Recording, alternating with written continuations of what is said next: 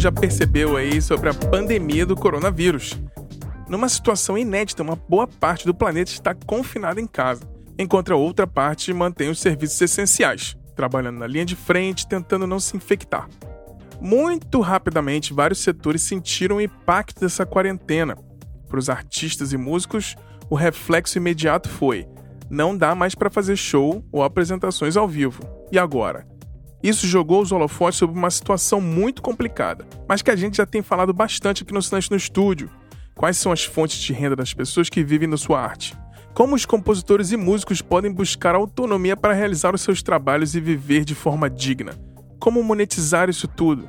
Por essas e outras questões que estamos aqui reunidos hoje para mais um debate.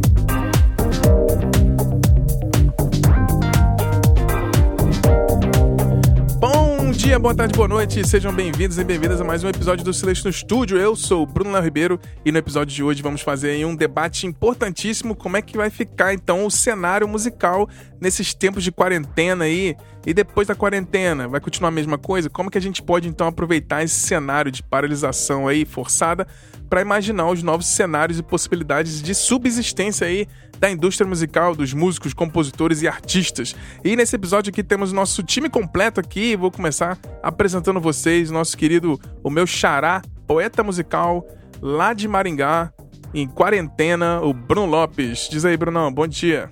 Bom dia, boa tarde, boa noite, amigos. Né? Hoje estamos aqui ao vivo, nos vendo. Momento complicado, né? A gente está aí já recluso há um tempo considerável e já começa o ser humano começa a perceber o quanto que é importante o tato, né? A gente sempre fica falando da, importância do digital, das pessoas se conectarem, mas sem a necessidade de estarem próximas, né? Mas quando você em algum momento perde esse sentido tão importante, né? Parece que pessoas começam a valorizar os encontros, Sim, tá? Então a gente tá num momento que até pessoas que nem saíam na rua agora parece que é. viraram adoradores da, da vida boêmia que não existiam, né? Só pela. Só porque recomenda. Fica em casa, a galera quer sair. Exatamente. É.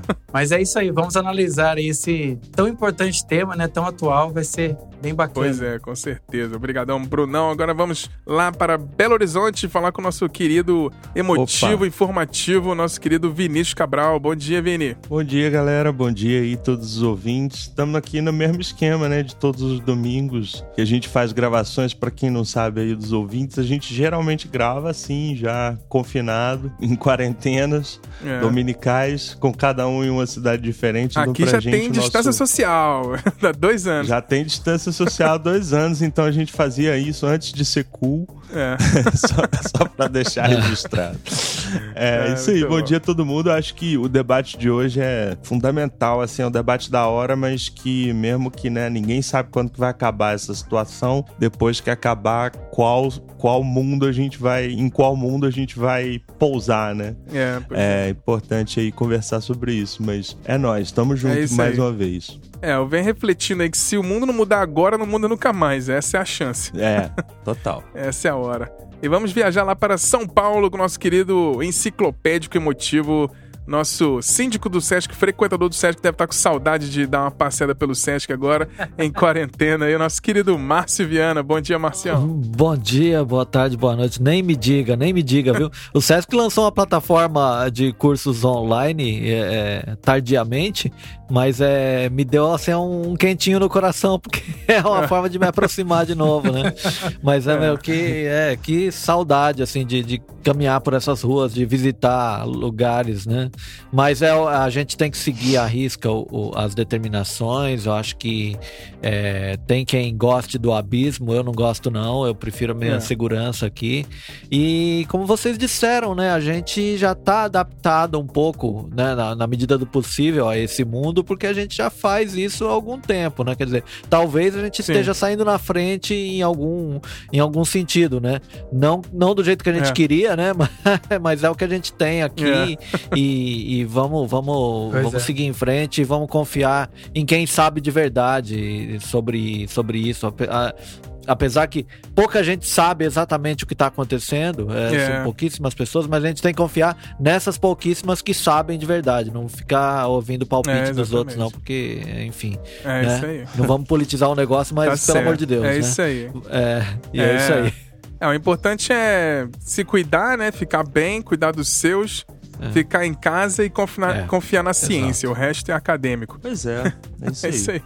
É o que a gente pode fazer. Então é. é isso aí, muito bom. A gente vai fazer uns debates aqui muito importantes nesses momentos de quarentena aí em reclusão em casa pra gente se afastar, para depois mais para frente de voltar com tudo e mais unido que mais unido do que nunca. É isso aí. Então vamos seguir pro nosso episódio aqui um recadinho antes, rapidinho antes de a gente seguir pro nosso debate aqui. Se você tá ouvindo aqui a gente pela primeira vez chegou aqui por curiosidade, quer conhecer um pouco mais do nosso trabalho, é só nos acompanhar no silencionostudio.com.br ou nas nossas redes sociais no Instagram e no Twitter, ambos no arroba Silêncio Podcast. A gente também produz conteúdos exclusivos para os nossos apoiadores.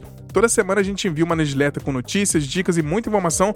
É um episódio extra em formato de e-mail semanal, com o preço de um cafezinho por mês, já pode virar um apoiador. É só entrar no nosso site silencionostudio.com.br e clicar no menu apoie para saber como participar. Aguarde porque a gente volta aqui então para a gente fazer esse debate importantíssimo sobre o futuro aí, como é que a música vai sobreviver nesses tempos de quarentena. A gente volta já já.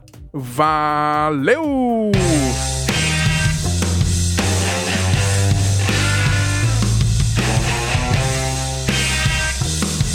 Então, antes de começar aqui, vou perguntar para cada um aí quem.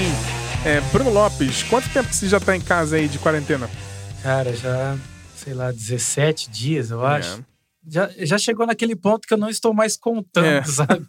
Você vê que, é, como assim, é, vamos dizer que nem todo mundo ainda pode ficar, é. né? Muitas pessoas têm que sair para a linha de frente, mas quem é, pode ficar em casa, no caso da minha profissão que me permite estar em casa, eu já estou aí há mais de 16, 17 é. dias por aí. É, eu já, já terminei minha quarta semana aqui, já tô entrando na quinta semana. Eu já tenho um pouco mais de um mês aí. E você, Vini? Você já trabalha de casa boa parte do tempo, mas é. te afetou muito essa, essa, essas recomendações de ficar em casa e distância social? Não, é, em relação ao trabalho não, porque eu já sou home office há dois anos, ah. três anos já, mas assim, indo pra quinta semana também, igual você aí, né, na situação de realmente não sair, impacta demais, principalmente o psicológico, né? É. Assim, a, a questão de. Eu moro num bairro muito movimentado também, que uhum. é um dos principais bairros aqui da cidade, a Savassi. Você vê o comércio todo parado. É não pode sair. Então, o, o, é um impacto psicológico muito grande, assim. E os impactos econômicos, né? Que eu já estava é. sofrendo algumas dificuldades assim, agora então veio para arrebentar ou, ou não, né? É. Então, mas assim, tá difícil, principalmente pelo lado psicológico. Tem o um lado bom, né, da gente organizar a casa, começar a racionalizar melhor algumas coisas que são muito automatizadas assim no dia a dia em relação Sim. a faxina, cozinha, etc. Então, é, acho que tem esse lado também que é um lado potente aí para as pessoas se organizarem. É. Mas tá, tá, fo tá puxado. É foda. é, o lance é tipo, você começa. volta a enxergar coisas que eram invisíveis, né? Quando tem esse é. tipo de pandemia, assim. Total. E você, Total. Marcião?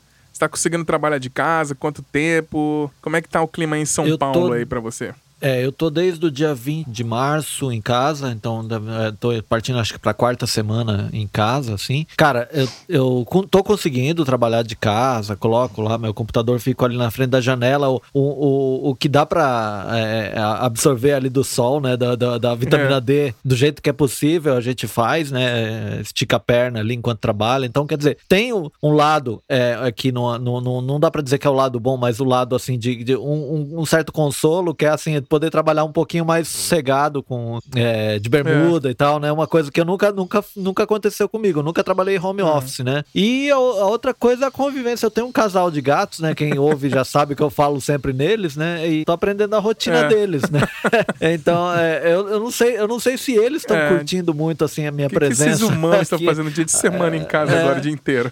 É, agora, né? Enfim, né? Acabou um pouco a paz deles, né? E ficar assim mais sossegado e tal. Mas é, a gente tá fazendo do jeito que dá. A gente acaba é, criando algumas coisas que não. não é, umas rotinas que não, a gente não tinha, né? Então, quer dizer, eu tô cozinhando mais. É, é, tem um lado saudável nisso tudo aí, que é, o, é o que, que nos resta, é. né? Não sei como a gente. como isso vai impactar na volta, né? Quando não se sabe ainda quando a gente volta a uma rotina. Quer dizer, a rotina eu acho que nunca mais volta. Acho que a gente vai. É um mundo novo que a gente vai ter que conhecer ainda. Não sei como vai ser. Mas é é, eu, eu quero ver como essas novas atitudes vão impactar aí na, lá, lá fora, quando a gente tiver, puder pisar no chão é, de novo, né? É isso aí, uhum. é cada um com suas próprias experiências aqui. Então, vou perguntar para você, Vini, quais que são os Vamos setores lá. da música que você acha que foram mais impactados na quarentena até agora? Você acha que foram os, os, os pequenininhos, os, os acompanhantes dos grandes? Você acha que, por exemplo, os grandes artistas de mainstream, eles não estão afetados tanto assim porque já ganhavam melhor? O que você acha de uma, uma visão ampla, assim? Quem você acha que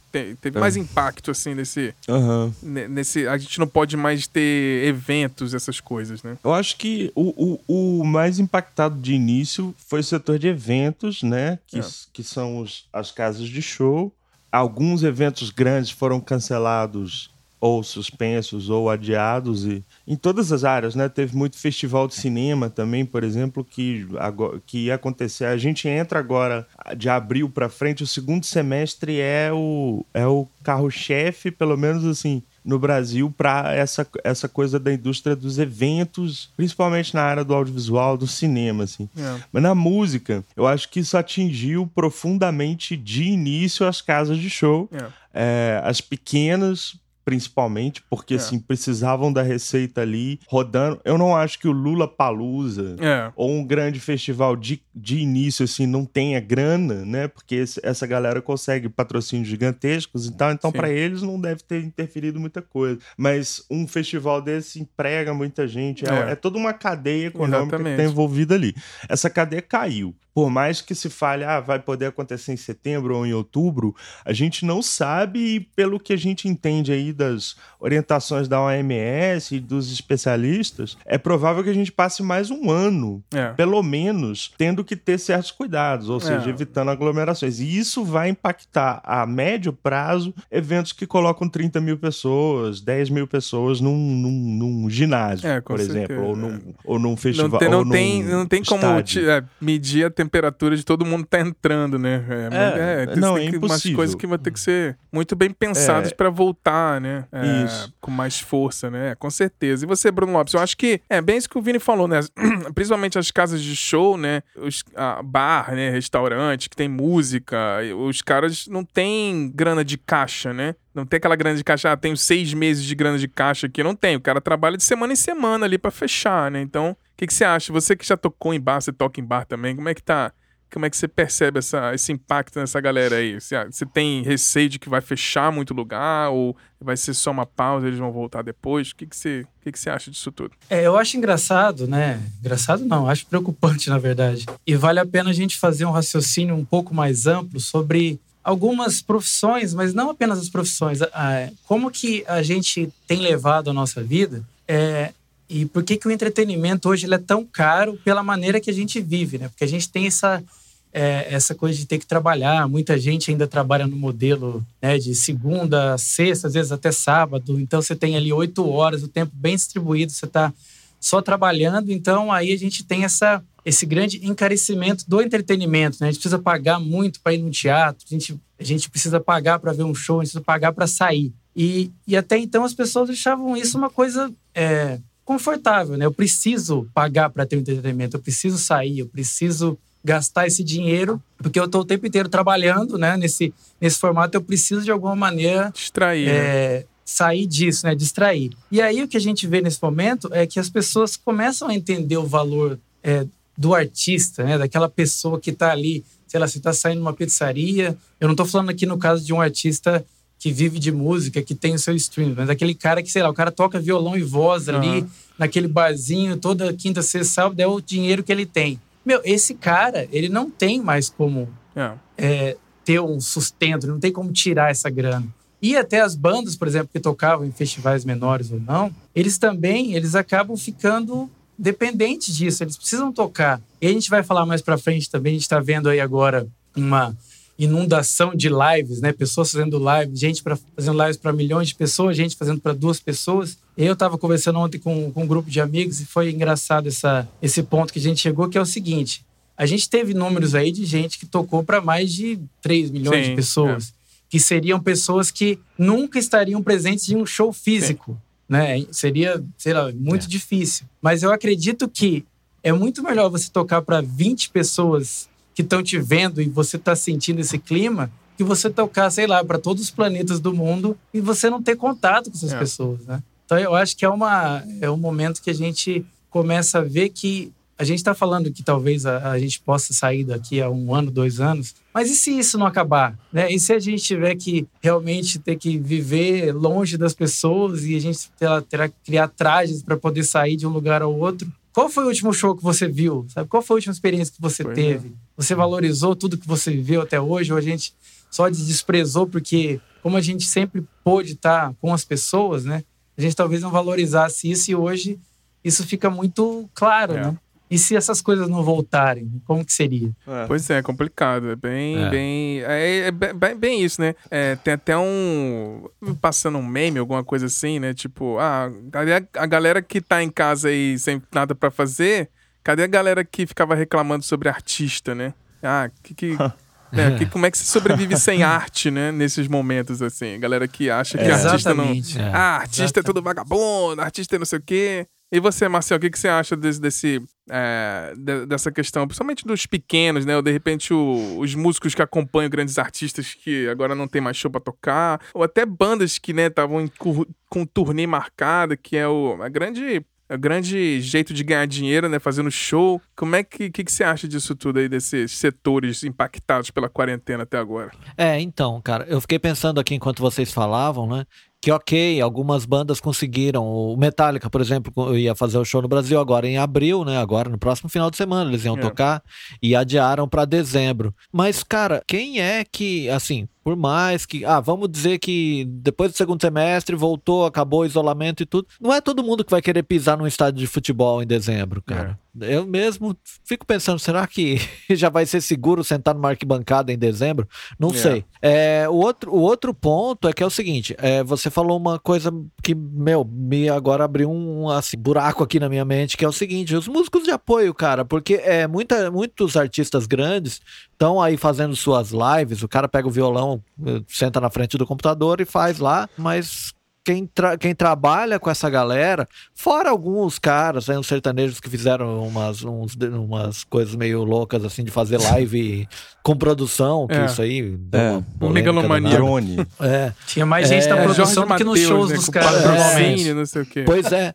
Mas muita, muita gente tá fazendo o que dá para fazer, live, e, e, e, quem tá ali na, no apoio dos caras meio que tá pensando, e agora? Se, se der certo é. esse negócio desse cara e ele nunca mais mais fizer um show na vida, o que, que eu vou fazer, né? E fora isso, eu acho que os artistas ainda estão tentando descobrir o que é o que é fazer uma live, né? Porque, tu, ok, você pega uh, um artista grande aí, que, como o Bruno Lopes falou, leva milhões aí para uh, sentados na frente do computador assistindo uma live. Mas o que, que isso vai gerar pro cara? Eh, você pega, é. por exemplo, o, o, Guilherme Arantes fez um show de 5 horas é. na, na, live. Isso é. Isso é, é Muito bem lembrado. É, isso é uma coisa que não vai acontecer sempre. Depois que o cara conseguir descobrir que isso aí, é, se é que isso aí vai ser rentável de alguma maneira, é. o cara vai precisar limitar isso. Ele vai precisar é, é, oferecer alguma coisa diferente.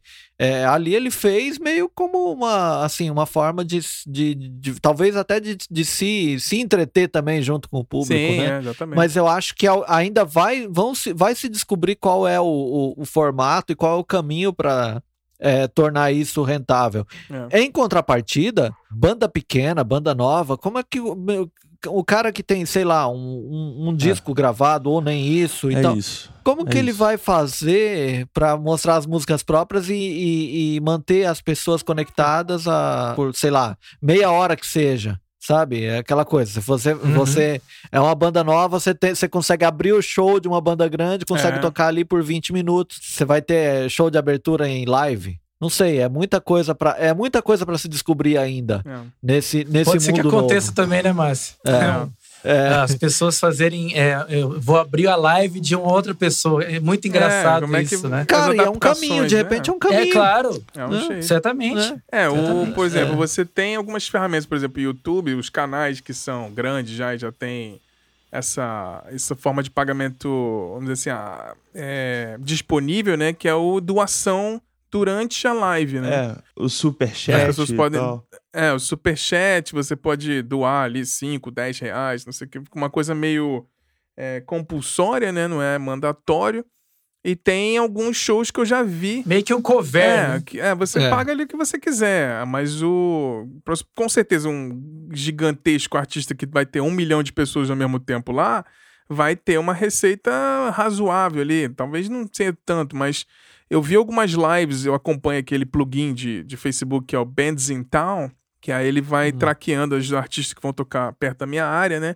E alguns Aham. shows, assim, virou global. Eu tô recebendo notificação de, ah, vai ter show do Ben Folds 5, vai É. ter show do Pearl Jam. E eles não vão passar aqui por Helsinki, mas em algum desses shows o ingresso é tipo 2 dólares pra você poder ter acesso à live.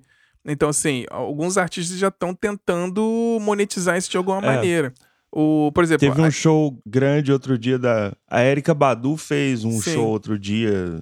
Era 5 dólares É. e tal. Nesse esquema, assim. É, porque pelo menos assim, você tem que pagar o servidor, porque assim, não é de graça. Você tem que pagar o servidor, É, câmera, exatamente. aluguel das coisas. Você né, não é pegar o iPhone e sair fazendo a live ele com violão em casa. É Justamente É. o que o Marcel falou. Como é que fica a banda, né? E a estrutura, e o.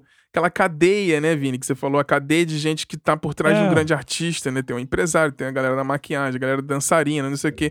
Alguns artistas no começo fizeram muito é, campanha sobre fiquem em casa, né? Você teve o Backstreet Boys É. cantando cada um na sua casa, fazendo vídeo. I Want It That Way. É, One in That Way. Uhum. Você teve, no próprio canal, por exemplo, do Churches, eles regravaram algumas músicas, cada um gravando num canto da, da. Cada um na sua casa. Então, tá acontecendo muito isso agora. Alguns artistas fazendo clipes, igual. o- fazendo jabá aqui, o clipe do Godofredo aqui, que é a banda do Vini. Yes. Fazendo yes. um clipe usando É. Zoom.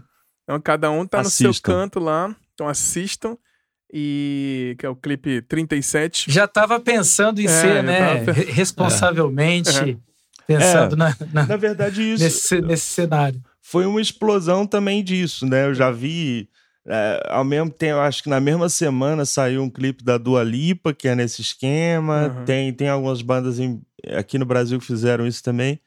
O, o que me parece é que tá todo mundo tateando, né? É. Assim, é uma coisa meio. Uhum.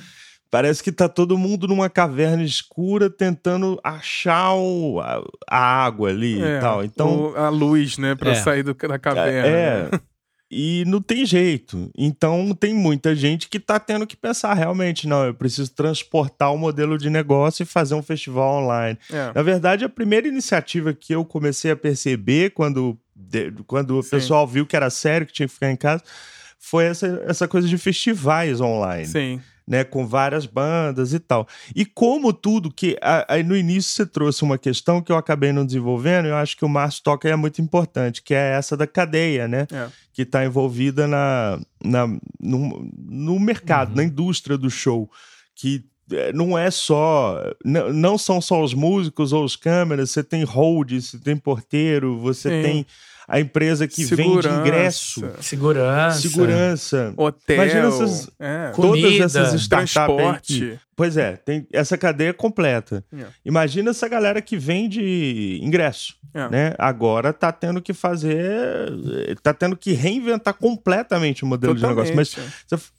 Você, falar do músico especificamente, é, é muito curioso isso, porque toda grande inovação que surge em algum momento, e talvez a gente esteja diante de uma que é como fazer shows remotamente, ou como É. fazer apresentações remotamente, os independentes e os artistas pequenos começam a puxar o bonde. É. E aí, de repente, os grandes entram. E aí, quando os grandes entram e conseguem monetizar o negócio, meio que eh, acabou. É. É, e, Exatamente. e isso Acabou. tá chegando. Essa coisa da live tá chegando. Ontem já me espantou o Guilherme Arantes fazendo uma live de cinco horas com. E parece que ele estava arrecadando recurso também para Paraisópolis. O que, foi uma iniciativa Aham. super bacana, assim. Paraisópolis é uma comunidade em São Paulo que está enfrentando o, o vírus de uma forma muito colaborativa. Eles estão criando assim prefeitos na comunidade, que são pessoas que, enfim, esse é outro assunto. Mas aí parece, aí já daqui a alguns dias parece que vai ter uma live da Lady Gaga com Paul McCartney e com mais não sei quem. Quer dizer, fugiu do nosso controle essa ideia de live. Eu não acho que isso vai ser um modelo é, único, acho que tem né, formatos múltiplos e tem que pensar mesmo o que, que vai acontecer, porque é aquilo. Os independentes começam, já tem uma estrutura que é fácil de transportar para o remoto, porque são independentes, porque tocam com qualquer coisa. E aí, de repente, é a Marília Mendonça e o Gustavo Lima fazendo lives assim, é, para é. milhões de pessoas. Acho que chegou a milhões de pessoas a, o número aí. Então, é, eu não sei milhões, se é esse o caminho. Né? Pois é. Eu não sei se é esse o caminho. É, a gente tem que debater. Na verdade, esse episódio é para isso, né? Tem, temos que pensar o que, que vai ser de, de nós também. Exatamente. Eu recebi uma mensagem aqui do Zoom falando que a gente teve ganhou de presente essa ligação ilimitada, então não vai fechar aí, com 40 mano. minutos. é. Presente, né? Olha aí, Zoom paga nós. Já tá pagando a gente, tá teoricamente. Pagando nós, é.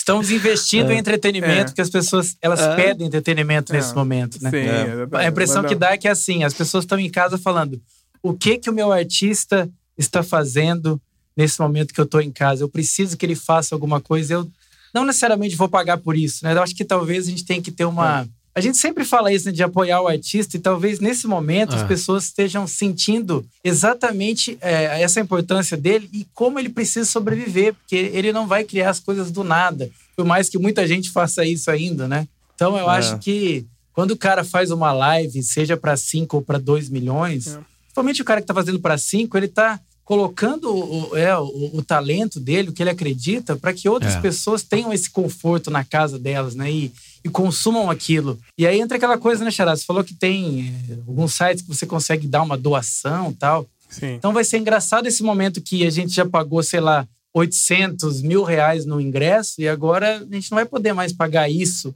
E será que realmente precisaria pagar tanto para ver um show de uma banda tão grande, né? Será que esse aqui é o ponto? É. Será, será que realmente é necessário? Você precisa pagar 1.300 reais para estar tá numa pista VIP VIP Sendo que agora o que você pode fazer é estar tá na frente da sua televisão, do seu celular, pagando, sei lá, um quarto, muito menos do que isso. É. Será que não é um é. ponto de se repensar os valores do que a gente paga para ter entretenimento? É. Por isso que eu comecei nessa abertura, sabe? A gente paga muito para entretenimento. Será Sim. que realmente precisa ser tanto? E paga para quem, né, Bruno? É, Porque paga para intermediário. Exatamente. Você paga muito você paga não, O que, que vai pro artista, e né? Paga muito para festivais grandes que tem isso, que tem uma, que tem um monte de intermediário e que tem artistas muito grandes puxando lá como headliners com cachês milionários. Sim.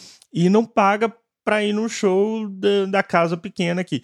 E aí eu já ouvi gente Sim. falando isso, assim.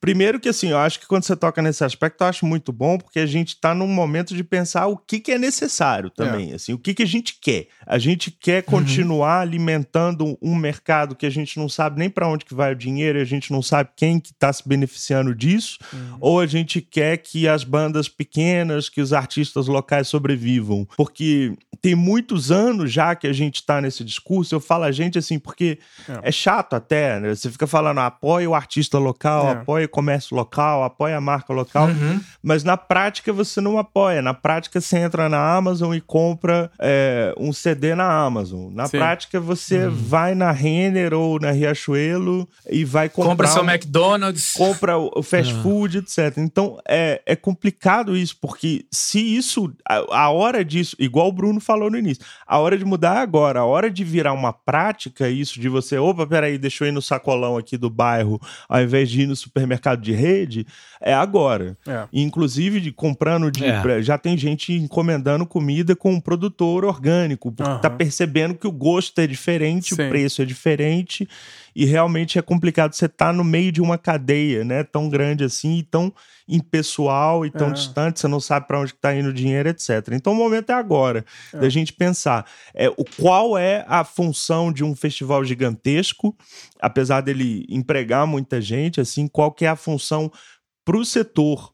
É, para os músicos, para as bandas pequenas. Você pega um Lula Palusa, você vai ter três, quatro artistas pequenos ali que vão se projetar e aquilo vai mudar a carreira deles. Mas a gente sempre está trabalhando nessa ideia de gargalo, né? Você tem um festival que vai ter milhões de espectadores e você pega três bandas que vão entrar ali e se beneficiar disso, assim, três bandas pequenas. Eu acho que está na hora de parar de falar, está na hora de abrir essa pirâmide porque é uma pirâmide. Você tem uma base com uma, uma série de artistas e dois conseguem chegar num, no, num topo, né? E vira um assim. deboche, assim. né, Vini? Geralmente, você falou dos festivais, a gente, a gente tem exemplos é. diariamente. Tem um festival, as pessoas geralmente riem de 500 bandas que ninguém conhece. É. E, e tem duas que as pessoas conhecem, mas assim, a gente fica pensando, a gente quer que essas bandas cresçam, a impressão que dá é que a gente quer que as bandas fiquem também, às vezes, Pequenas, alternativas é. demais e não, e não cresçam. Ah, ninguém né? conhece não é a banda que, que eu gosto. Quer. Eu prefiro assim.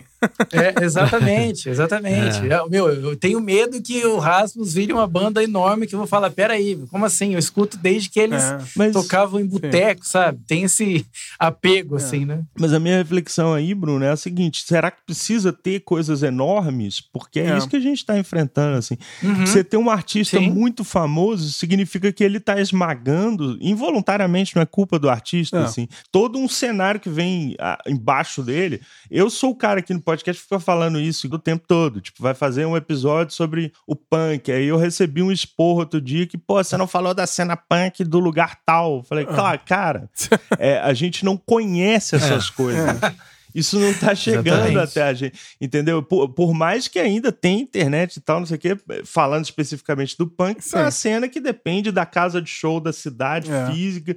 Aí na cidade que vocês moram, todo mundo deve ter um, um uma bodega. Tem um movimento, é, como a gente um, chama. Tem uma né? galerinha do punk, em algum cantinho, né? Tem, tem um inferninho que tem um, um movimento de punk rock lá e tal, não sei o quê. Como é que você conhece isso? É. Não conhece. Hum. E aí por quê? Porque existe essa pirâmide, né? Então, assim, assim, quando a gente pensa é, no momento desse de paralisação, acho que é hora de falar, cara, tá tudo errado. É. Então, é.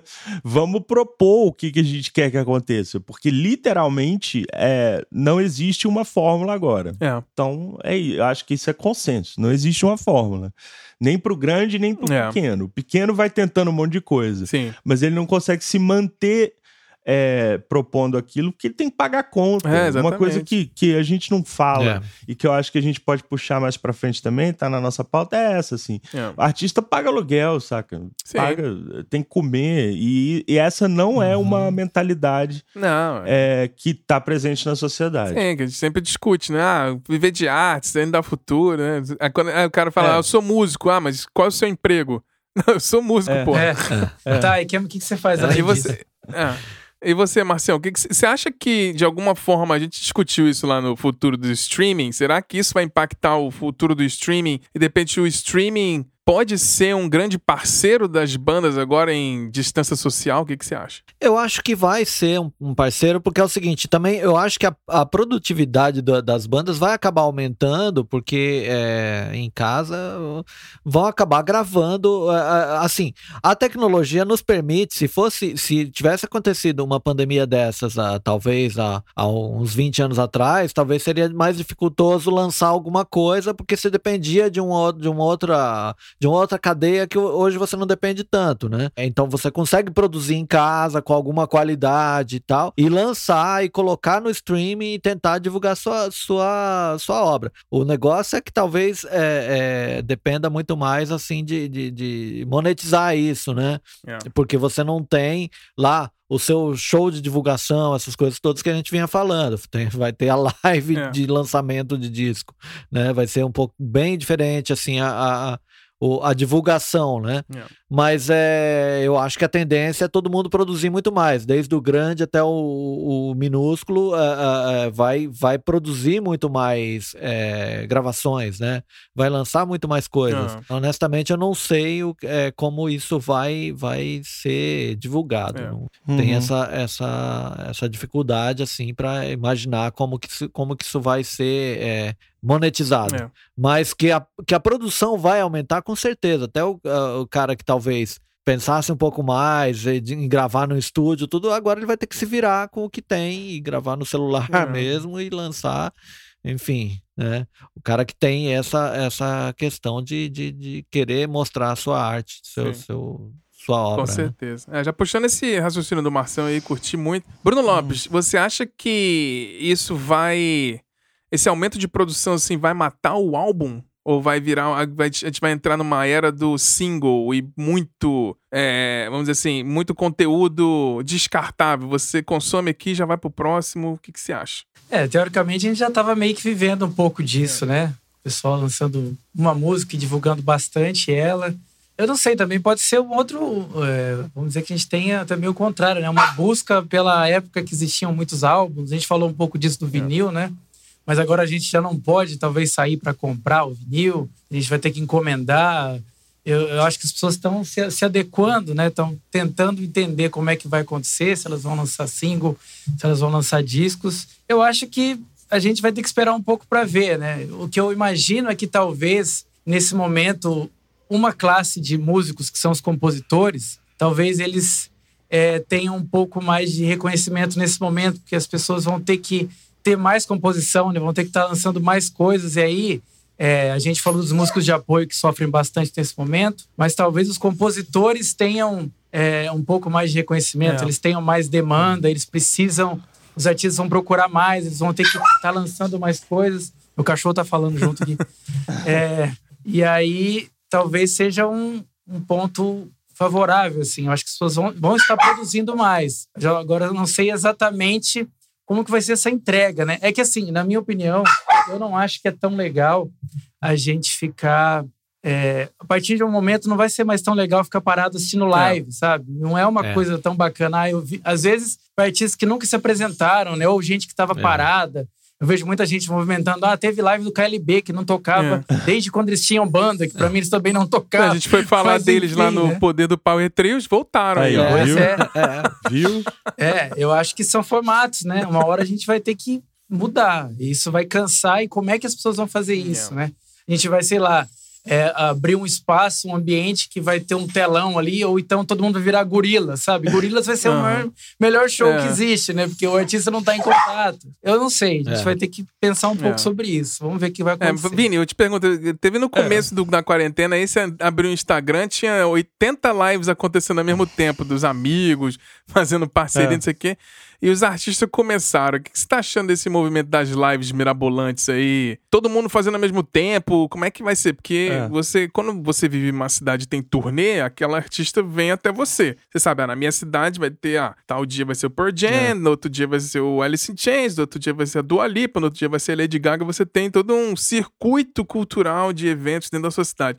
Agora, na live, é, você é global, né? Que, o que, que você acha? Você acha que, é. Como, é que. Como é que vai comportar essas lives exatamente como o Bruno falou? Assim, a galera vai enjoar desse negócio e vai parar de assistir? Como é que Eu é? acho que já enjoou, na verdade. O problema, o grande problema aí é o seguinte: os artistas menores já usam muito esse recurso. É. Porque eles não têm muito acesso. Assim, é, não, não tem isso de, pô, vou ver a turnê internacional do.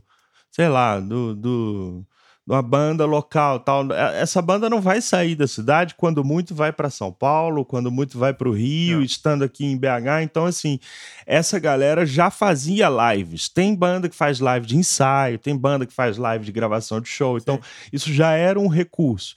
Que é aquilo que eu tô falando, que os independentes é. geralmente é, são quem lança, quem experimenta aquilo que vai ser um padrão.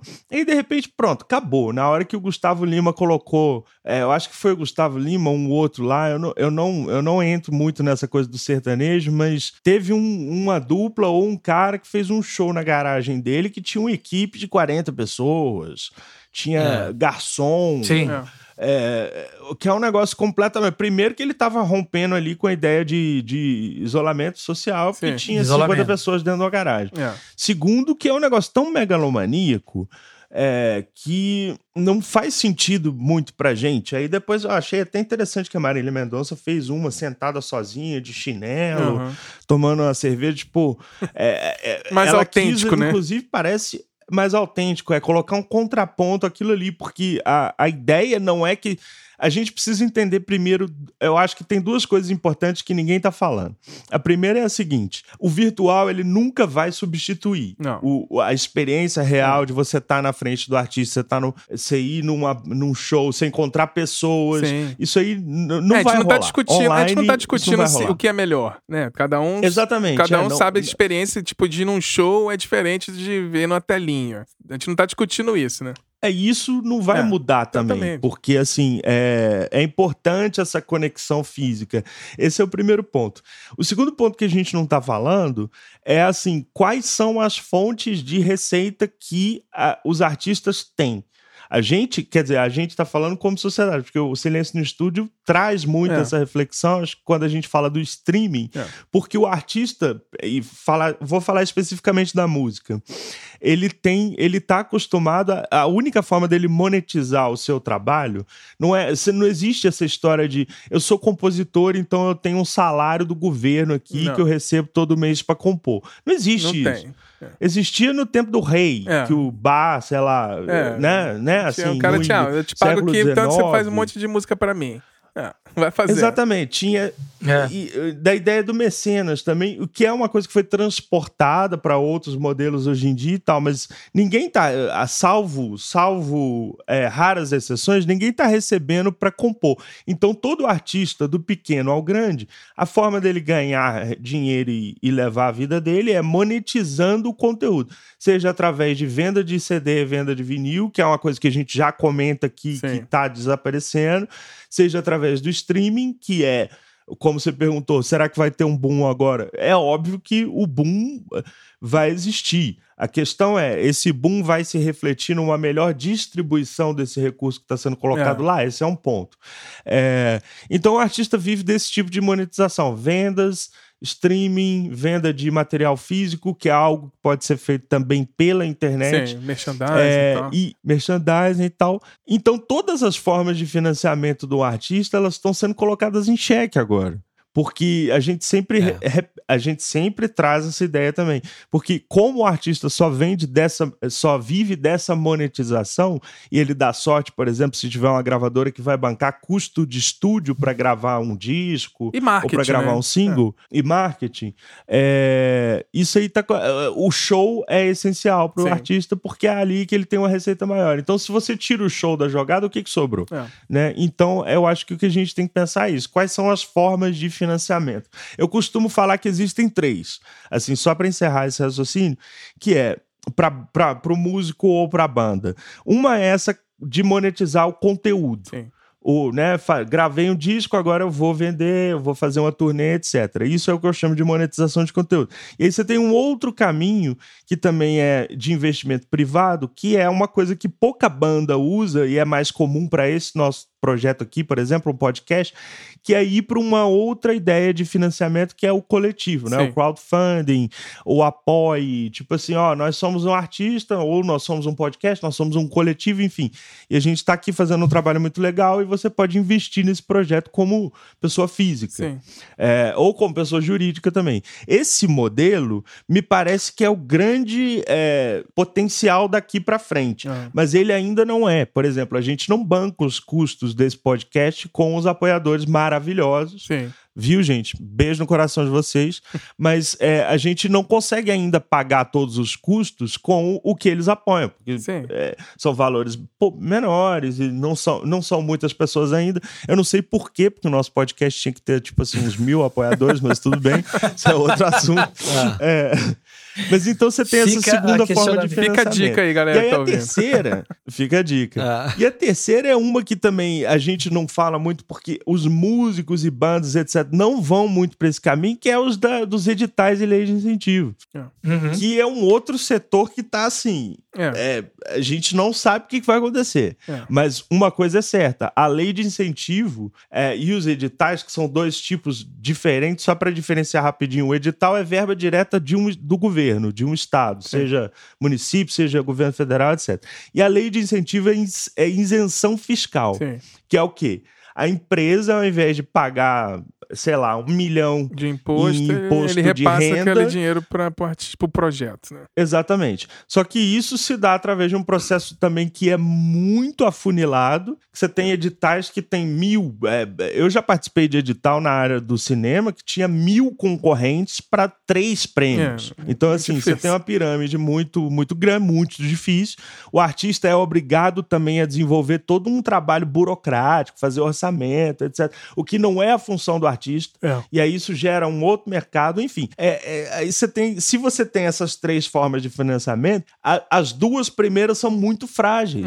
Se você as duas, né? A primeira que eu falei, que é essa do, da monetização, que o artista tem conteúdo, e o das leis de incentivo ou editais, essas duas são muito frágeis. É então, a longo prazo, eu não estou querendo ser profético é. ou dar um caminho único aqui, mas eu acho que numa reflexão, eu penso assim: a única forma que a gente consegue pensar de horizontalizar mais essa coisa da remuneração dos artistas, dos projetos que a gente gosta, é o financiamento social coletivo dessa é. coisa. A menos que houvesse uma mudança de mentalidade gigantesca gigantesca, o que no caso do Brasil era extremamente necessário, para que as empresas entendam que a, elas não precisam só recorrer à lei de incentivo, porque a lei de incentivo é ótimo para ela. É. Ela não tira dinheiro do bolso, ela simplesmente tem isenção fiscal, Sim. quer dizer, ela deixa de pagar o um imposto lá e ainda é, coloca a, a marca dela lei no projeto que o povo legal. adora reclamar. Pois é, e, é. Que é um, e que é uma lei completamente neoliberal, é. assim. Ela coloca a empresa na, na missão, é, é... número um, de escolher os projetos que ela quer apoiar. Sim. Número dois, de não pagar os impostos e reverter isso para uma causa Cultural, digna. exatamente. Cultural, etc. Isso não é tirar dinheiro do bolso e investir é, na arte ou no, no, no, conteúdo. Ao contrário do que acontece em países onde né, o capitalismo é mais horizontal, é um pouco mais difundido, assim como nos Estados Unidos, onde o cara coloca uma garrafinha de Coca-Cola lá no fundo, no quadro, numa série, a Coca-Cola tá dando dinheiro para aquela Exatamente. série. Então já existe um modelo de financiamento ali, é, um modelo de negócio mesmo, né, que funciona é. há muito tempo, que também vai entrar em xeque agora, mas Sim. não vem ao caso. É, o a próprio cinema, é... o, falando de cinema, o, antes de começar a produção, o roteiro tá sendo escrito, o, a galera da produção já tá indo para as marcas vendendo. Ó, a gente vai ter uma cena com carro. É. Aí os caras vão falar com a é. Volkswagen é. com áudio, não sei o que, pra ver que você é. quer estar no nosso filme. Então os caras é. dão uma grana. Ó, Poderia então, ser vocês, né? Pensa vocês aí. podem ser. ó, vai ter é. telefone tal no, na cena tal. Você quer Apple, você quer Nokia, você quer não sei o que. Quer entrar? É exatamente assim. E aí o que, uhum. que acontece? Por que, que eles já estão procurando lá no roteiro? Porque o roteirista que tá fazendo o roteiro do filme, ele já tá recebendo para fazer. Sim. O que é uma coisa que também no Brasil é impensável. É. Você não está pagando o, o, o compositor para compor a música, você não está pagando o roteirista, você tem que fazer um roteiro inteiro, completo, chegar numa num edital desse, entrar e mandar um roteiro. No né? risco, né? A galera te pede um roteiro completo, às é, vezes. Você tem que no tá... risco total. É, você tá trabalhando de graça, né? Você está trabalhando de graça. É. Então, quando, quando eu, por exemplo, eu, Vinícius, que sou músico, que tenho banda independente, que tenho uma produtora independente de cinema também, paro para pensar, o trabalho que eu faço de graça é, é, é, é, é frustrante. Não, assim. E essa situação já existia antes. Agora, a diferença é que a sociedade está olhando para pessoas como a gente e falando: nossa, é mesmo, né? Como é que você faz para sobreviver? exatamente. é. complicado. Bem-vindo à reflexão. Tenta ouvir uma música, real. né? Tenta ouvir uma música. Tenta ouvir uma música, assistir um filme feito só por médicos, é. advogados, dentistas, você vê a beleza que vai ser. É o que eu falei, né? A galera tá é. começando a enxergar um invisível, né? O que tava invisível é. ali. É. É. é, mais ou menos o que, o que a gente tava falando, que o, Vini tava falando aí do, do, do, artista que tem que, comer, tem que pensar lá quando vai entrar num, numa coisa dessas, no edital desses, na, na parte é, contábil do negócio, né? O cara uhum. tá acostumado a, sei lá, meu, meu negócio é rimar amor com dor e eu tô aqui abrindo uma planilha do Excel para colocar os custos desse negócio, né? Como é que é, faz esse negócio aqui? É, tem que é, contratar é, alguém, aí tem que gastar dinheiro do próprio bolso. É. É complicado. Basta ver, basta ver o tanto, o tanto de marcas que a gente falou aqui ao longo desse é. episódio é. e né, se a gente fosse pensar nisso, falar, caramba, por que, que eu falei é. esse nome sem, uhum. sem ganhar Paga nada, nós, né? né? Tem gente que fala, ah, aquela é, marca de refrigerante exato. preta com cheio de açúcar, em vez de falar Coca-Cola. É. Não, e ó, o, o Márcio e o Vini falaram uma coisa essencial aqui, que foi o seguinte. É, a partir do momento que o artista ele tem que começar a parar de fazer o que ele teoricamente faz de melhor, que é rimar amor com dor ou bola com sacola, ele tem que começar... É. A, a, distribuir o material dele, ele tem que começar a aprender, ele tem que, sei lá, se começar a assistir TED, né? E contratar um coach musical. Isso daí a arte do cara vai indo embora, né? Ele, ele é. não tem. Ele muitas pessoas não têm condições de ser criativas na área dela e aprender outras coisas para divulgar o trabalho que ela deveria ser remunerada simplesmente por pela aquela arte é. existir, né? Cara, e aí, complementando o que o Vinícius falou, é, quando ele fala dessas várias maneiras de se monetizar conteúdo, de se ganhar é, de ser remunerado por isso, a gente tem de, de fazer um, deixar uma pergunta para as pessoas. O que, que você está fazendo para que seu artista continue vivo tocando? É. Muita gente vai falar assim: ah, eu espero que os outros fãs façam o que é. eu deveria fazer. Eu acho que, porque, meu, quase ninguém compra disco, quase ninguém liga para esse tipo de coisa, porque, assim, quem é muito grande, eles simplesmente deixam nas mãos de outros é. fãs. Agora, o que, que você está fazendo? Você pelo sei pequenininho, lá, você né? comprou um disco, você pagou alguma coisa por aquilo, sabe? Do mesmo jeito que você é. paga um, um, serviço de streaming da vida, será que a gente não poderia criar um mecanismo que você pague por esse artista, sei lá, vai ter uma... A gente não está tendo contato agora, né? Vai ter um show no dia 4 de maio. Então você vai pagar, sei lá, 5 reais para você ter acesso a esse show num grupo gratu é, num grupo fechado de pessoas Será que você faria isso ou não? Você deixaria que as outras quatro pessoas que são fãs desse é. pequeno continuem alimentando a míngua, esse artista que não sabe se ele vai continuar compondo, é. sabe? Eu acho que é, é, é, A gente tem que tentar valorizar isso, porque quem é grande vai ficar grande por muito tempo até que as reservas é. se acabem, né? Mas é, aí entrando uma, é, é uma discussão. Não, não acaba, né? Bruno. Mas é uma, mas assim, tudo bem, é. que, que, continue por mais tempo. Sim. Mas entrando naquele ponto que você falou, Vini, de desses artistas que abrem para festivais grandes que ninguém conhece uhum. e fica dando risada, né? Porque qual que é o ponto? Talvez em alguns, alguns estilos seja mais fácil que coisas novas aconteçam. Eu não sou um fã de funk, mas você vê que dificilmente no show de funk o cara vai tocar um cover de um outro funk, ele vai lançar é. o funk dele. Agora, é. a gente aqui, Márcio, o, o, o Bruno Léo Ribeiro, a gente que gosta de metal, de gosta de rock. O fã de rock, ele é muito, muito chato. chato. Ele que é. sai, ele não quer ver um som novo, ele quer que o cara toque Led Zeppelin, é. alguma coisa clássica. Dificilmente ele vai consumir uma coisa nova. Então, dependendo do estilo que você tá, no momento que a gente está, fica ainda muito mais difícil. Com certeza. Né? Porque se você não é o clássico, você não apresenta o clássico, você tá, beleza, seu som é novo, mas, cara, eu quero ouvir o Deep Purple. Cara, mas o Deep Purple tá uns 40 anos atrás, cara. A gente tem que andar é. para frente, a gente tem que ter os clássicos, é. mas a gente tem que ter também o bom senso de que tem gente nova querendo fazer coisas novas, mas o povo ainda está nessa vida de cover ou de é. clássicos, né? Então, nesse momento, fica ainda mais é. difícil você ter uma coisa nova dependendo do estilo. Vou provocar aqui pra gente, a gente pensar, refletir um pouquinho o que a gente pode. O que, que a gente acha que vai mudar a cena? Vamos falar algumas coisas que eu fiquei refletindo aqui. É, assim como a gente já comentou, por exemplo, no esporte, você tem os canais de TV por assinatura. Se você quiser assistir todos os jogos do teu time, por exemplo, eu quero assistir todos os jogos do ano do Flamengo. Eu vou pagar o pay-per-view. Se eu quiser assistir o canal Combate, eu tenho que pagar. É... Será que esse é um caminho para as bandas também? Será que vai ter um pay-per-view de bandas?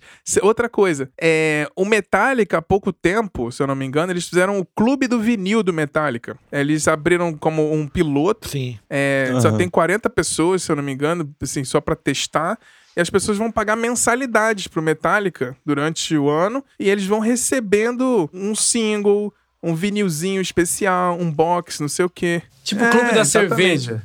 É, é. Será que isso também é um é. outro caminho que as bandas podem fazer? Aqueles planos igual não só de apoio, né? Como se fosse um plano de apoio, né? Igual o nosso aqui, mas esses planos de assinatura, um pay-per-view, Sim. uma coisa para você receber, assim. Sim. Marcel, o que, que você acha desses movimentos, assim? Porque, por exemplo, o pay-per-view, quando começou, é. falei, ninguém vai pagar essa porra. Aí, quando parou de passar os jogos na Globo, o povo começou a assinar, porque, pô, quero ver meu time. É. É, eu acho que, é assim, a segmentação é, pode ser um caminho. Eu acho que tem, tem gente que quer ver banda nova, é. sim. Tem gente que, que vai querer. É, é preciso criar esse nicho, porque, é, aliás, até uma percepção que eu tenho aqui na, na quarentena, eu tenho passado um, um tempo com a TV uhum. ligada e tal, e tenho, tem canais de música bem limitados, mas existem os canais de música, e, cara. É que tristeza que é a programação aberta é. de música, sabe? É. Na TV é. por assinatura, mesmo na TV por assinatura, você, você, assina um plano básico, você vai ter o, básico, seja em, em música, seja em outros segmentos, é, futebol, tem um como VH1 você falou. basicão lá, né, e tal. É,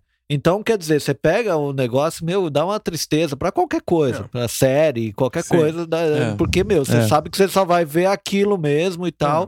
E se você quiser uma coisa um pouco mais é, é, de qualidade, você vai ter que assinar um pay-per-view. É, agora, é preciso criar esses nichos, uhum. né, cara? É preciso ter um, uma, uma oferta de coisas para quem quer ver o, o, o, artista menor, a banda nova e tal. É, nesse, nesse ponto, até a MTV fazia um trabalho Sim, com legal certeza. com isso aí, porque ela tinha seus programas de, de nichos, de, né? de, divulgação de bandas novas, e muita, e muita coisa surgiu Sim. dali, uhum. né? Então eu acho que falta isso, e se é o pay-per-view o caminho, infelizmente, se é que a gente tem que pagar mais para isso, eh, tem que ser criado, né? Tem, que tem seja para artista, né, Márcio? É, que seja para artista, exatamente. Exatamente, eu acho que é isso. Pois é, e o que, que você acha, é. Bruno Lopes, desse, desse clube da cerveja da, de banda aqui? O que, que você acha? eu acho, é, é, entra muito no que o Vini falou, né? Eu acho ótimo, mas assim, funciona para quem consegue fazer esse negócio funcionar e as pessoas é, já, já, conhecem, já tem, né? Tem Se eu fazer um clube né? da cerveja das minhas músicas aqui, ninguém é. vai ficar bêbado. Infelizmente. É, vou fazer, vou fazer um clube da cerveja com a minha cerveja artesanal que eu fiz na minha cozinha aqui. Ninguém é. vai comprar, pô. É. é. é. Mas é, é uma discussão complicada, né? É isso que você fala, eu acho revoltante esse. Porque quando a gente fala de pay-per-view, a gente chegou no ponto que é o subproduto do subproduto. Eu gosto de sei lá, luta de espada. Tem a luta de espada que passa TV aberta, eu quero ver a luta de espada de um país. Aí Sim. eu pago, mas se eu quiser ver do, do meu lutador, eu tenho que pagar, pagar, é. pagar de novo. Então você está na, na, quarta escala do pagamento de, uma, de um Sim. segmento, né? Que é, e o que artista, é o, tá o, e o cara da espada lá que você quer ver é, ganha 10%. É. é. vamos dar um exemplo. O Dana White, que não levanta a mão para bater em ninguém, é o que mais é. ganha dinheiro. Então, é, o, o, cara que tá lá dando sangue, entre aspas, Literalmente. entre aspas não, tá, às vezes dá o sangue mesmo. Ele mesmo, cara, enfim, é, o Dana White tá errado? Não, porque ele criou um modelo de negócio, mas assim, deveria ser melhor a, maneira como que os personagens fossem de fato as pessoas mais bem pagas, né, ou mais bem reconhecidas do que só quem organiza uhum. o circo, né? É. E você, Vini, o que, que você acha é. que os músicos precisam fazer, então, para começarem a sobreviver nessa mudança toda maluca? Então, aí? eu acho que essa, é, essa sua ideia é muito interessante, cara. É, é, o, o, Bruno tá certíssimo, Sim. o Bruno Lopes, de dizer que o artista pequeno realmente não consegue lançar um, uma ideia dessa de clube porque ele não tem é, ainda uma audiência que consiga segurar isso. Mas é interessante ver no caso do Metallica, assim, uma grande banda. Metallica, a banda que veio, chiou do Napster, que já tem mercado, todo mundo já é milionário, ninguém precisa de dinheiro ali. É, eles pensarem uma estrutura dessa de clube, porque isso vai, vai fidelizando daqui a pouco, assim, as fontes de financiamento, igual eu estava falando das fontes de financiamento aqui, né? Para as bandas grandes, começa a se diversificar.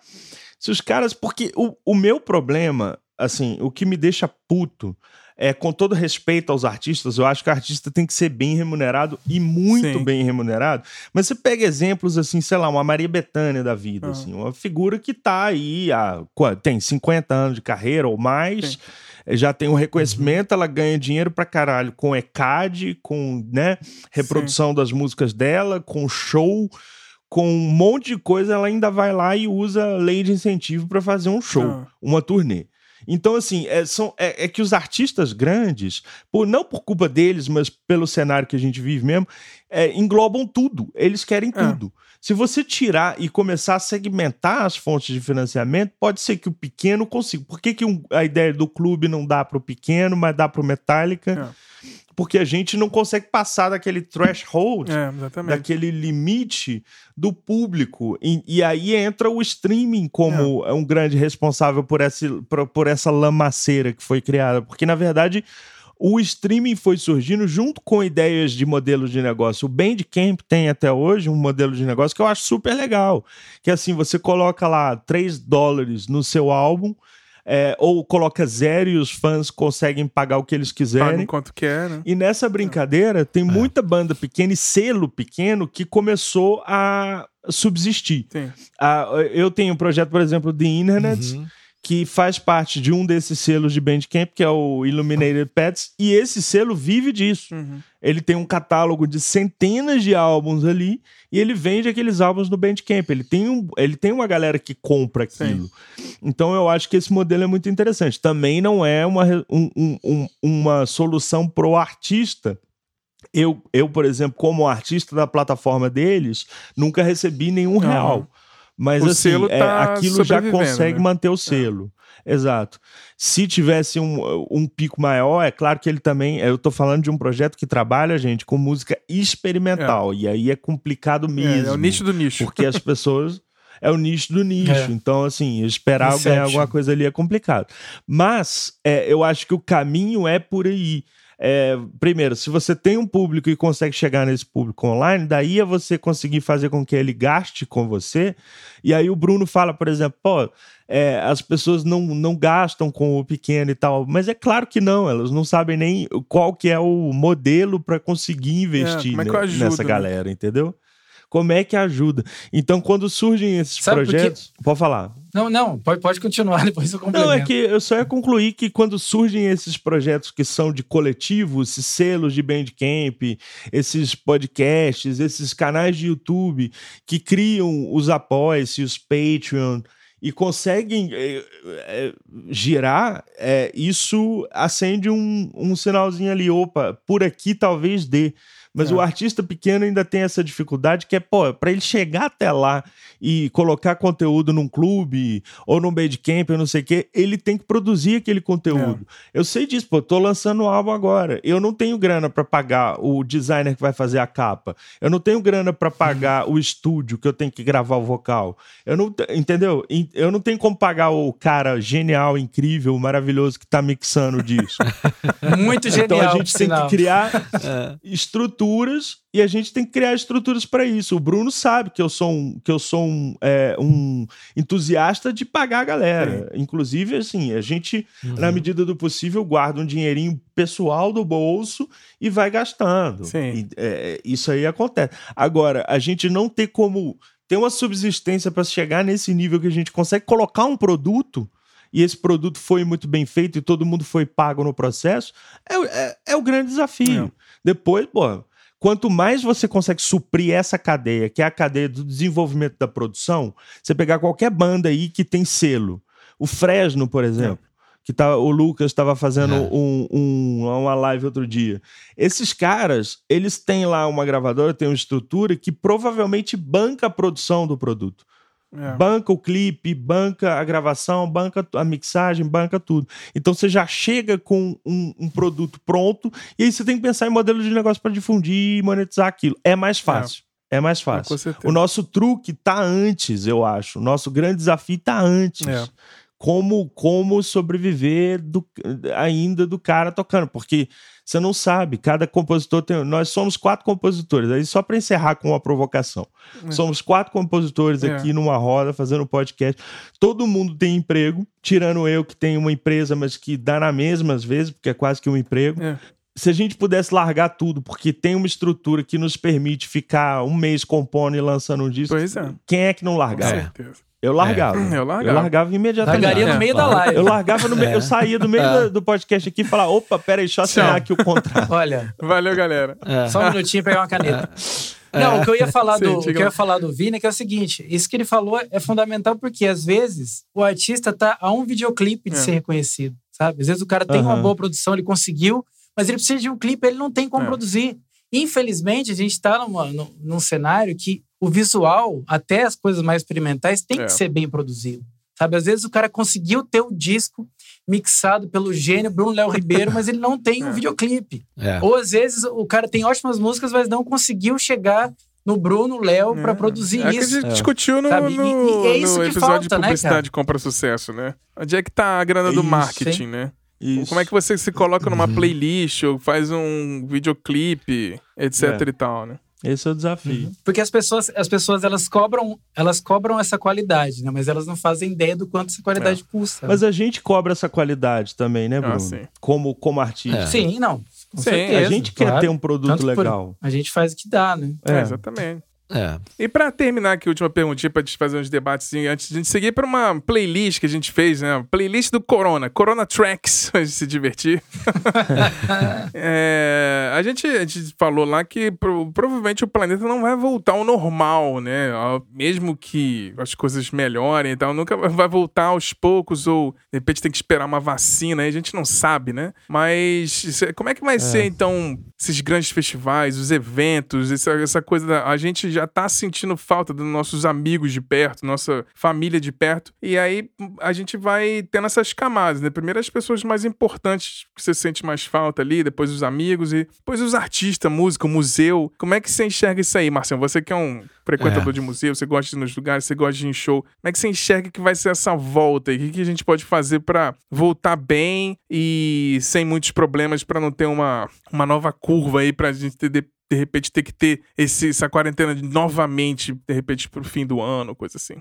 É, então, exatamente. É isso, essa é a minha preocupação, como eu disse, né? É, da gente uh, talvez estar muito ansioso para voltar ao que era e talvez nunca mais volte ao que era, é, de assim, da gente é, entrar num ambiente sem máscara, no, entrar num ambiente cheio de pessoas. Eu fui numa exposição maravilhosa, foi a última exposição, foi no dia do meu aniversário até, é, sobre com fotos do John uhum. Lennon, né?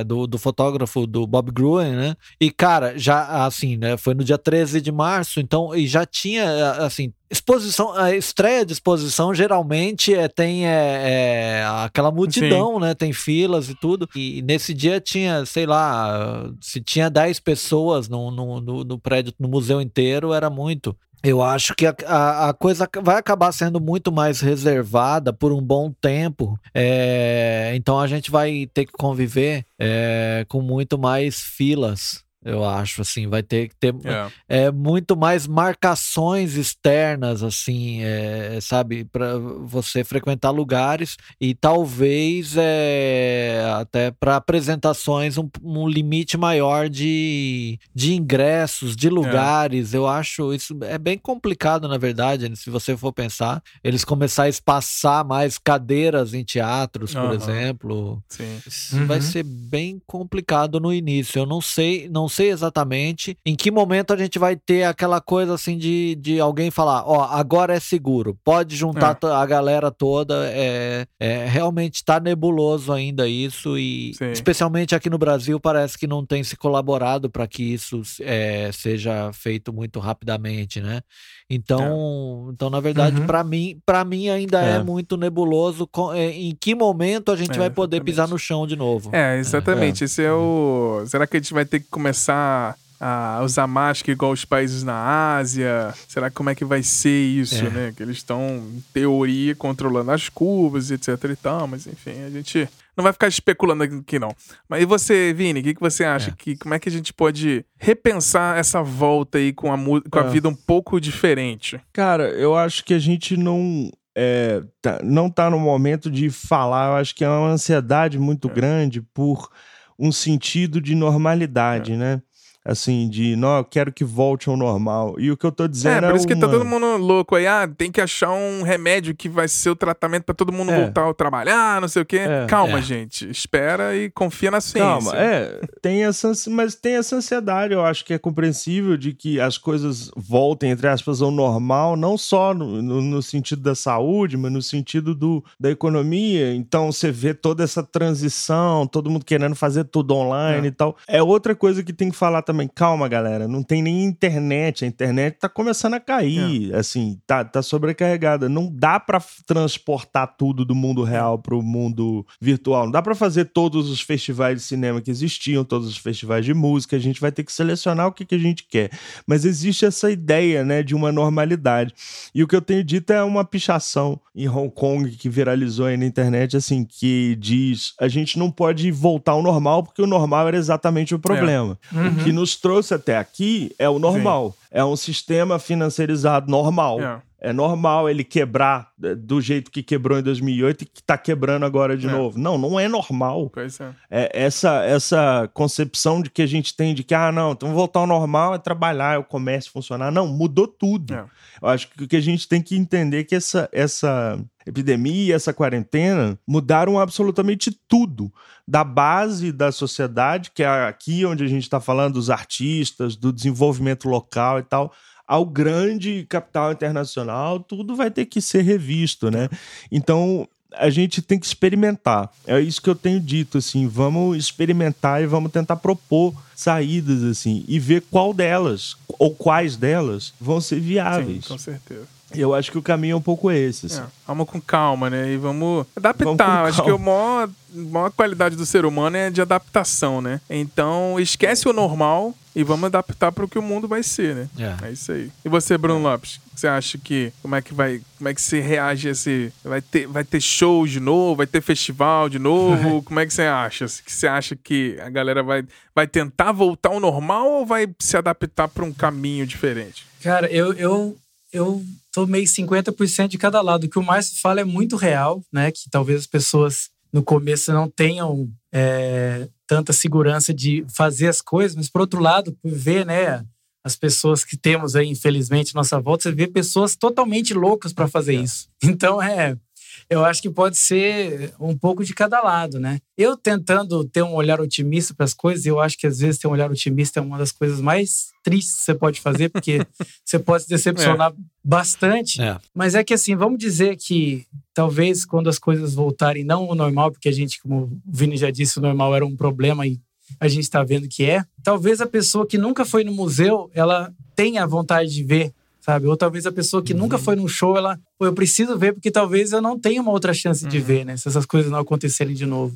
Então pode ser que se existe uma lição para se tirar disso, é que a gente tenha parcelas de pessoas que estavam alheias à arte ou alheias a, a essa contribuição cultural que, que o artista tem e que elas tenham é, a, seja uma porcentagem que seja cativada por isso, né? E, e entre é, nesse, nessas várias pessoas que já são consumidores de cultura, né? Então, eu, eu gostaria de pensar que esse momento seja de é, que as pessoas valorizem mais e, e, e se inclinem para a importância de ter coisas presenciais, né? porque assim não dá para fazer tudo que era que era offline virar online simplesmente porque tem coisas que nasceram que funcionam digitais e coisas que funcionam presenciais. É. Né? Não é não é para a gente tentar adaptar as coisas, né? A gente pode improvisar sim, mas tem coisas que são que funcionam como elas são, né? e não, não precisa ser uma adaptação. Então, é, se os festivais voltarem, talvez seja com espaçamento ou com menos público, é. mas que, que as coisas sejam melhores, né? Que as pessoas pensem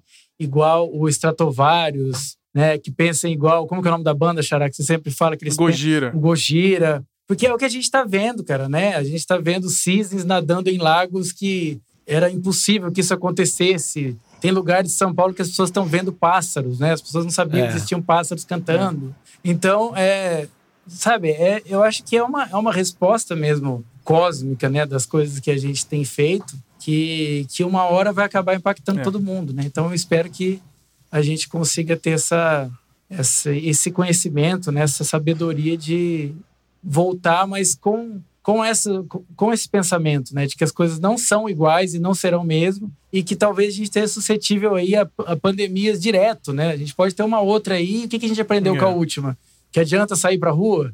Que adianta falar que é. tal remédio cura? Não adianta, cara. É, acho que esse que é o ponto. É, exatamente. Eu acho que o, o meu ponto de vista é mais o. É, acho que talvez seja uma das poucas vezes na vida moderna que todo mundo, absolutamente todo mundo do planeta está afetado de alguma maneira. É, seja perdendo é. uhum. entes queridos ou tendo dificuldade com emprego, desemprego. Sei que talvez esteja, esteja ouvindo aí, estivesse passando por isso. A gente quer dizer que tá todo mundo né, sofrendo de uma maneira, tá cada um na sua batalha e que a gente, como eu falei, a gente tá afastado agora, mas quando voltar, voltar mais unido, não literalmente fisicamente, mas assim, de, de entendendo a humanidade de uma maneira diferente, assim, que a gente, você vê, por exemplo, o, todo o esforço do, dos cientistas do mundo, todos trocando informação, independente de quando está abaixo do nível político, os cientistas eles querem todos trabalharem unidos, ele independente do seu, do, do seu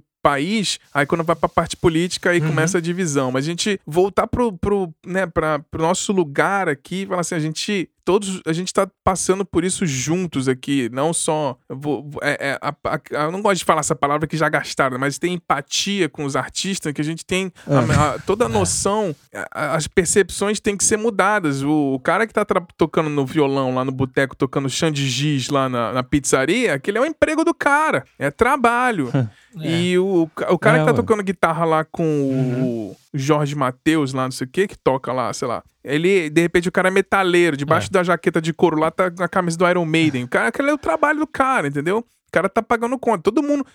A grande diferença, acho que assim, todo mundo tem boleto. E todo mundo tá passando por isso ao mesmo tempo agora. Então, acho que a grande reflexão mesmo é essa de é. a gente se acalmar, esperar as coisas, vamos dizer assim, se adaptarem pra gente poder voltar a uma vida, vamos dizer assim, sem a distância social para a gente se adaptar e, e, seguir um novo caminho para a humanidade assim, de uma maneira diferente. Como eu falei, se a gente não mudar agora, não sei quando é que vai mudar. Vai precisar de outra pandemia daqui é. a 100 anos é. para acontecer isso. Não Ou de outro meteoro, tempo, né? né? Ou do é. colapso climático que está na nossa é, porta é, aí, que é um prenúncio disso que a gente está vivendo. É, né? exatamente. Né? Isso, assim, o coronavírus aí é um, um dos. Mas, assim, por exemplo, a fala de mudança climática aí, tem calotas de gelo no Himalaia que está derretendo, e tem lá embaixo, já descobriram bactérias que não sabiam da existência. Imagina uma pandemia de bactéria de gelo derretido uhum. do Himalaia. Então, assim, a gente tem que cuidar do planeta sim, porque. É. A gente tá vendo é agora o quanto de ruim que pode dar.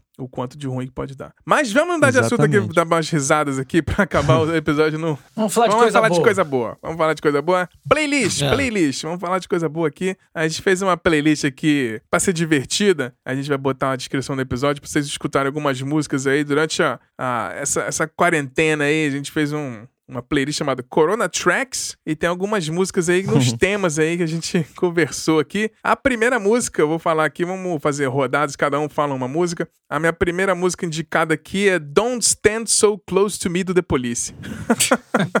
então, não fique perto de mim, é isso aí. E você, Bruno Lopes, qual é a próxima música? É, é. é outra, essa aqui também é ótima, né? Do R.E.M. Is the end of the world as é. we know it. De fato. Tudo mudou.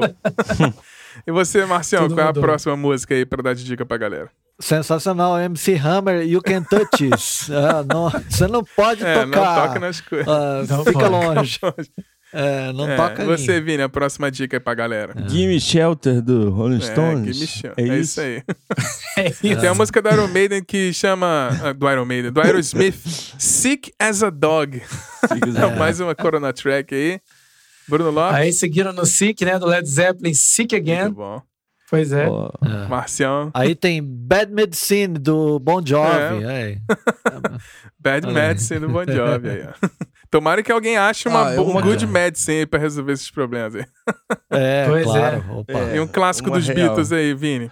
Dr. Robert. Dr. Robert. Boa, que eu peguei uma que eu gosto. É, muito aí. bom. A minha próxima aqui dica é Somebody ah. Get Me a Doctor, do Van Halen. Perfeita. É, a gente Perfeito. vai pra clássica, né? Hoje é. todo mundo all by all myself, by Egg Carmen. Aí, ma mais uma do R.E.M., Try Not to Breathe. É. Quer dizer, tente não respirar. Não, é. respirar. Tente não respirar. Quando eu tô no mercado, tem que ir, é. passa alguém muito perto, assim, eu prendo a respiração. Eu tô nesse método meio paranoico já. Ué, mas é, é, é bom, bom, né? É a próxima aí. A live. Ah, vamos... A próxima ah, é a live, live, né, do Pearl Jam. Estou é. vivo. É. Until the End of Boa. the World, do U2. Próxima dica aí. Isolation, John Isolation. Lennon. Aí. Aí, essa, essa, essa já é o que é. o nome já diz, né? É. é. Aí, tem, a, aí a gente tem Can't Feel My Face do é. The Weeknd, né? Isso é complicado. É. The Cure da Lady Gaga. É, The Cure. Vamos, é. vamos ver se a gente acha a cura aí, vamos torcer. E a galera, né, no isolamento, a gente é o The Boy in the Bubble, da Pat Smith, né? Rainha. Rainha Pat Smith. E aí, aqui, ó. Power Trio aqui, Stay é, Alive, Vamos, Stay Alive do Bee muito bom. É... Uma homenagem aí, Marcial, aos nossos trabalhadores da linha de frente aí. É, Heroes, cara. Tem, tem, tem muito herói nessa é, história temos aí. os novos é, heróis, a galera da, da, linha de frente, os médicos e enfermeiros aí dos hospitais, os nossos heroes. Então, homenagem a eles aí. E a próxima, Vini? É... Don't answer the door do BB é, King. Não abre a porta, não recebe, Perfeito. não receba visitas, é isso aí. Tem aquela música que é a abertura do Jackass que chama Corona, o nome da música, que é do Minuteman. Do Minuteman. ah, é, é a música que chama Corona. É, é a próxima, Brunão. E, e, claro, né, falando de Corona, não poderia ter Rim of the Night da nossa querida brasileira é. Corona. é, olha aí. Pois olha é. aí. É. Tem, tem Fever do The McCoys, é. né? Febre aí. E Don't Go Knocking on My Door da grandíssima comunista Britney Spears. é. E pra fechar aqui a lista, Bad, do Bad Religion Infected. É isso aí. Algumas das músicas yes, aí no, no tema de, do, do Corona é. Tracks aqui pra gente se divertir. Então, muito bom. Ô, Xarai, podemos fazer também, né? Uma lista de filmes começando com O Máscara. Aí acabou. acabou. O Máscara, é. isso aí. Muito bom, galera. Ah, isso é uma playlist para você ouvir aí durante as quarentenas. Escuta os nossos episódios passados também. Se você não ouviu, tem bastante aqui. Esse é o episódio número 81. Então, se você chegou por agora e não escutou, faça a maratona. Aproveita, então, fazer a maratona aí em casa. Escutar aí muito bom, espero que vocês tenham curtido esse episódio. Não esquece que a melhor maneira de nos ajudar é compartilhando esse episódio com seus amigos e amigas. Manda por e-mail, por WhatsApp, no Instagram, no Instagram, no Twitter, no arroba Silêncio Podcast pra gente se conectar lá, trocar uma ideia, manda DM, taguei a gente no Twitter, a gente manda um reply, comenta pra gente se conectar e criar essa comunidade bacana de amantes da música. Último recadinho aqui, Vini, antes da gente se despedir, Vini que tá lá em BH, lá de quarentena. Opa. Dá o último recadinho pra gente, é aí, um recado aí. pra galera, pra todo mundo se animar aí nesses tempos difíceis. Cara, eu acho que assim, o mais animador disso tudo é que estamos juntos mais do que nunca, contraditoriamente é. is isolados, porém juntos, né? Shallow now, como é que é? Juntos e shallow now. juntos e shallow now. juntos e shallow now. É, acho que é o momento em que assim a gente está mais distante, que fa foi falado no começo, acho que foi o Bruno Lopes que trouxe essa coisa, né, da vontade que as pessoas ficaram de repente, assim, é até irônico, é. né, de se encontrar e de eh, saudade de abraçar os outros e de estar tá junto, porque a gente estava muito isolado, né? É. Então essa, esse isolamento pode ser que nos aproxime e igual você falou também, cara, tá todo mundo no mesmo barco. Pode ter gente aí nos nossos ouvintes que tá com dificuldades financeiras e existenciais, psicológicas. E o importante é entender que a gente tá no mesmo barco. É. Somos uma classe, né? Estamos aí falando de música e tal. Então acho que é através do podcast a gente já tem conectado muita gente, Posso né? Que não se conhece pessoalmente, mas que tá desenvolvendo laços aí muito legais, nossos apoiadores, nós quatro mesmo, Sim. assim, eu nunca vi pessoalmente o Márcio e o Bruno Lopes.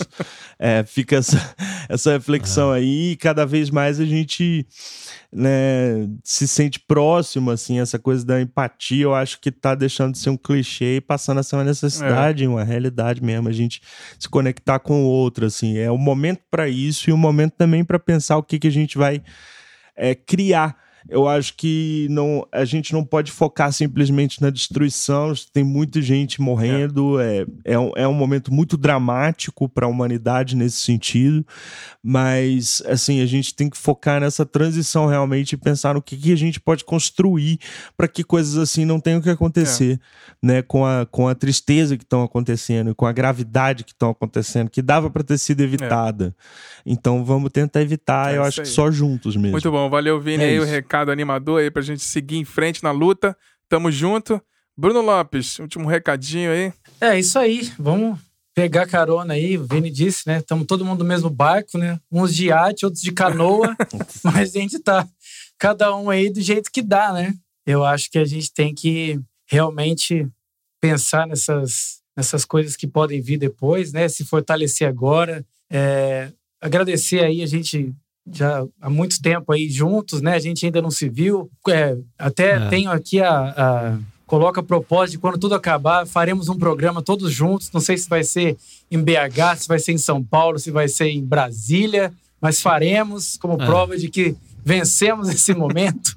Silêncio no Estúdio Live, vai ser uma live de é. verdade. Hum. Mas é isso, agradecer aí aos nossos nossos apoiadores que acreditaram na gente desde o começo e é, e é muito é, é, por isso que a gente faz, né? A gente é, como o Vini disse, se a gente pudesse largar tudo aqui, largaríamos hoje, ficaríamos felizes, mas enquanto não é possível, a gente continua se abastecendo disso, né, de pessoas que realmente acreditam na palavra de cada um aqui, cada um tem um ponto de vista, mas aqui todo mundo está pensando igual no momento de, de continuar, de ser firme, de respeitar o que está sendo pedido, para que a gente possa é, voltar não como antes, né, porque não tem como nem não tem como ser como era antes, mas de uma maneira que seja mais a favor do, do planeta, enfim, das coisas que, que a gente quer que continue, né? A gente não quer que acabe, a gente não quer ser a última geração. Eu imagino que a gente não queira ser a última geração dessa é. existência é. nossa. Né? Então, vamos é. trabalhar para que as outras pessoas também tenham é, é, a condição de conhecer como que foi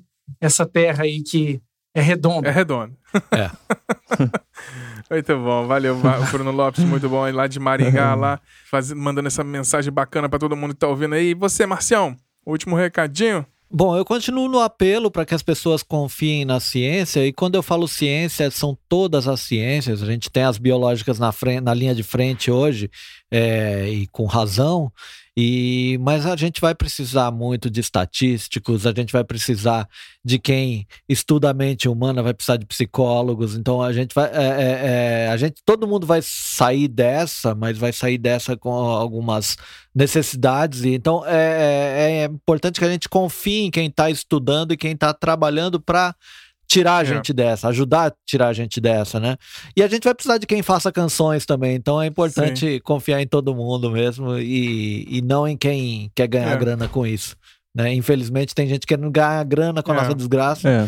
É, vamos fugir desse, desse é dessa gente. E, e, é isso. E assim, e bebam é. água, viu? Hoje, hoje, hoje o pessoal me viu bebendo água aqui. Eu bebi um litro d'água né, na gravação desse episódio. Estamos de prova é, aqui. Estamos, aqui, de prova. A gente tá gravando com vídeo aqui, né, galera? Que tá, tá ouvindo, a gente tá gravando com vídeo, todo mundo se vendo. Pois é, então a gente queria agradecer Márcio, Vini Bruno, que a gente que eu e o Vini, a gente se conheceu primeiro uhum. pessoalmente, mas o Bruno Lopes e o Marcião, ó, você pode criar um podcast com distância social, cada um no lugar.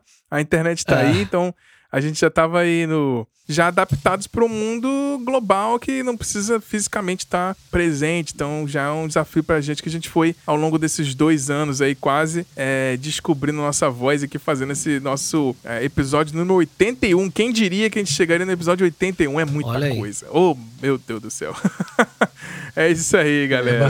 É Muito bom. Valeu, Márcio, Vini Bruno, mais uma vez aqui. E o um último recadinho aqui, você que está ouvindo aqui, uma maneira que você pode também, que a gente comentou lá sobre o apoio, né? A gente comentou sobre esses apoios, financiamento, é, financiamentos coletivos, né, com artistas ou produtores de conteúdo, então você pode apoiar a gente, então, pagando aí, participando do nosso financiamento coletivo, tanto no Apoio quanto no PigPay, você pode receber uma newsletter aí com conteúdos exclusivos que a gente escreve, nós quatro aqui, a gente escreve novidades, discos clássicos, últimos discos que a gente vem ouvindo, novidades, notícias, é um episódio extra em formato de e-mail, então toda semana você vai receber um e-mailzinho lá com os nossos textos aqui, nós quatro a gente escreve lá, dá umas dicas de música, cada um com um gosto diferente para você curtir novidades aí e apoiar a cena e as dicas que a gente tá dando por aqui. Então é só entrar no silencionostudio.com.br e clicar no menu Apoie. Então é isso, galera. A gente vai ficando por aqui.